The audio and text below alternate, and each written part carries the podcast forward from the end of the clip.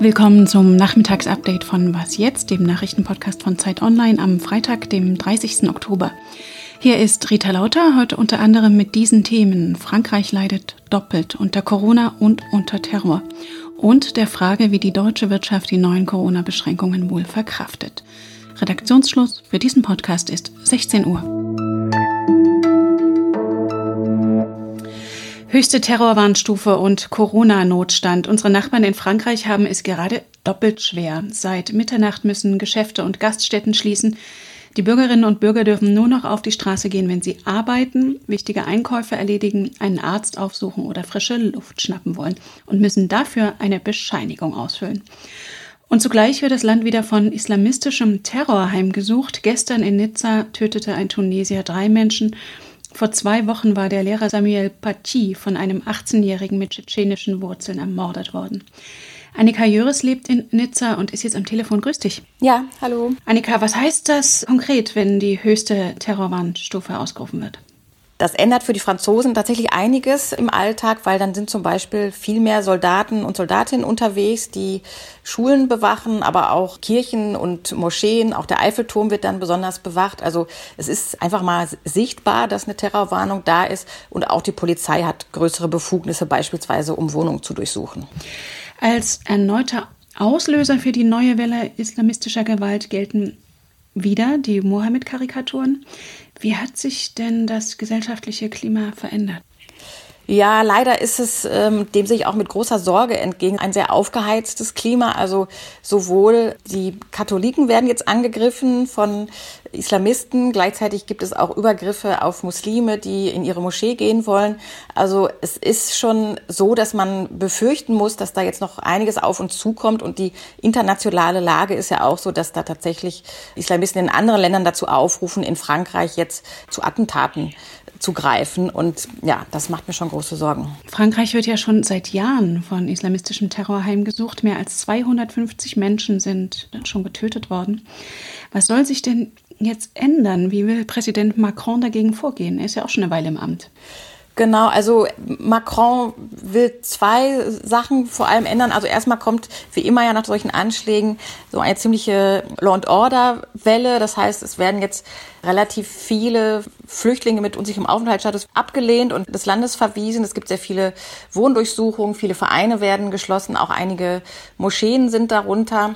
Und gleichzeitig aber, was bislang noch ein bisschen zu kurz kommt, aber das wird vielleicht noch was, das, was ja viele Soziologen und Politikwissenschaftler fordern, dass jetzt die Nahrung entzogen wird, weil viele dieser Attentäter stammen ja aus den Vororten beispielsweise, wo es sich nicht gut leben lässt und wo die Menschen einfach nicht so am gesellschaftlichen Leben teilhaben und wo dann die islamistischen Vereine besonders gut Fuß fassen können und da die Attentäter rekrutieren können. Macron hatte ja auch gesagt, der Islam sei in der Krise. L'islam est une religion qui vit une crise aujourd'hui, partout dans le monde. Hat er damit Öl ins Feuer gegossen? Also aus Sicht der muslimischen Länder hat er sicherlich damit Öl ins Feuer gegossen. Aus Sicht von Frankreich herrscht hier eher so diese jetzt erst recht Stimmung, dass man auch an den Karikaturen jetzt erst recht festhalten möchte.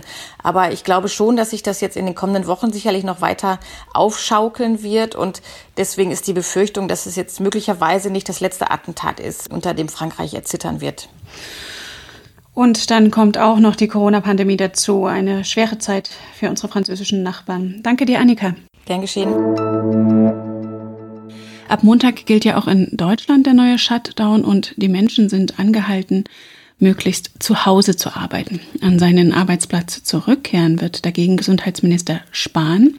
Er war ja in der letzten Woche positiv auf Corona getestet worden und sein Ministerium hat nun aber mitgeteilt, er sei den Vorgaben von Gesundheitsamt und RKI gefolgt, sich bei leichten Symptomen zehn Tage in Isolation zu begeben und mittlerweile sei er negativ getestet worden. Vor ein paar Tagen hatte Spahn sich aus seiner häuslichen Quarantäne gemeldet. Hallo, hier ist Jens Spahn. Und dabei hatte er an die Menschen appelliert, sich weiter an die Hygieneregeln zu halten. Hören Sie nicht auf diejenigen, die verharmlosen und beschwichtigen. Es ist ernst. Wir wissen, was dieses Virus anrichten kann, gerade bei Menschen mit Vorerkrankungen und bei den Älteren, den Höchstbetagten. Und auch bei Menschen in meinem Alter, bei Jüngeren, kann es zu schweren, ja schwersten Verläufen kommen. Deshalb Geben Sie weiter aufeinander Acht. Halten Sie die AHA-Regeln ein. Abstand, Hygiene, Alltagsmaske. Wir sind diesem Virus nicht machtlos ausgeliefert. Wir wissen ja eigentlich, wie es geht. Über die wirtschaftlichen Folgen der neuen Auflagen, also die dicht gemachten Kultureinrichtungen, Sportstätten und Restaurants, hat heute Bundeswirtschaftsminister Altmaier informiert. Die Bundesregierung rechnet aus heutiger Sicht für das Jahr 2020 mit einem preisbereinigten Rückgang des Bruttoinlandsprodukts von 5,5 Prozent. Dabei sind die Beschlüsse der Ministerpräsidentenkonferenz berücksichtigt. Und trotzdem hat Altmaier versucht, Optimismus zu verbreiten, da zugleich das Statistische Bundesamt bekannt gegeben hatte, dass die Wirtschaft im Sommer nach dem historischen Einbruch so stark gewachsen ist wie noch nie. Das Bruttoinlandsprodukt legte demnach von Juli bis September um 8,2 Prozent im Vergleich zum Frühjahrsquartal zu, als es schon mal einen Shutdown gegeben hatte. Das ist eine gute Nachricht, weil es uns auch äh, Hoffnung gibt, für die schweren Monate, die jetzt im Winter vor uns liegen und ähm, die sicherlich auch noch einmal zu Belastungen führen.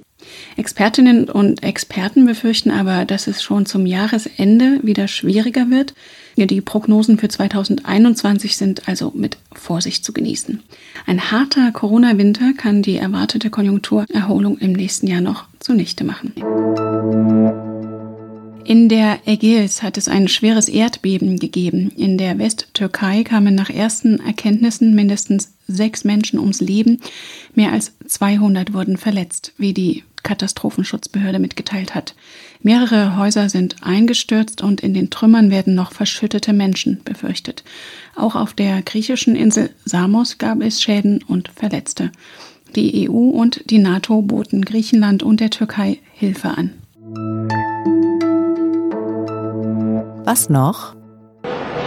Maradona just walked away from. Valdano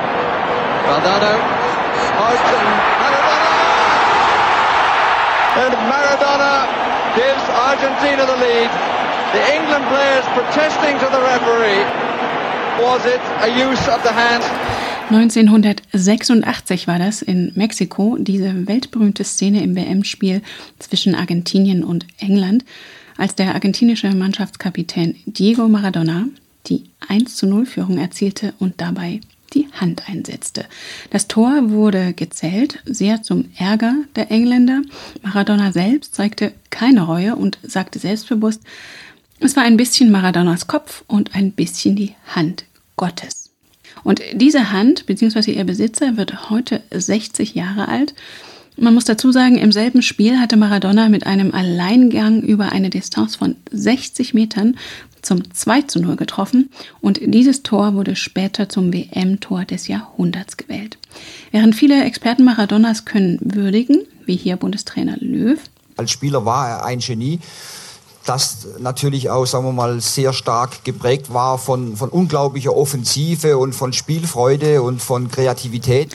Kann der damalige englische Nationaltorwart Peter Shilton ihm das Handtor auch Jahrzehnte später nicht verzeihen? I've still not forgiven Diego Maradona, so not only because he cheated, I mean goalkeepers cheat. Er wird Maradona vermutlich heute nicht zum Geburtstag gratulieren, aber das kann Diego Maradona ja auch einfach selber erledigen mit seinem eigenen Lied mit dem Titel Sie ahnen es, La Mano de Dios.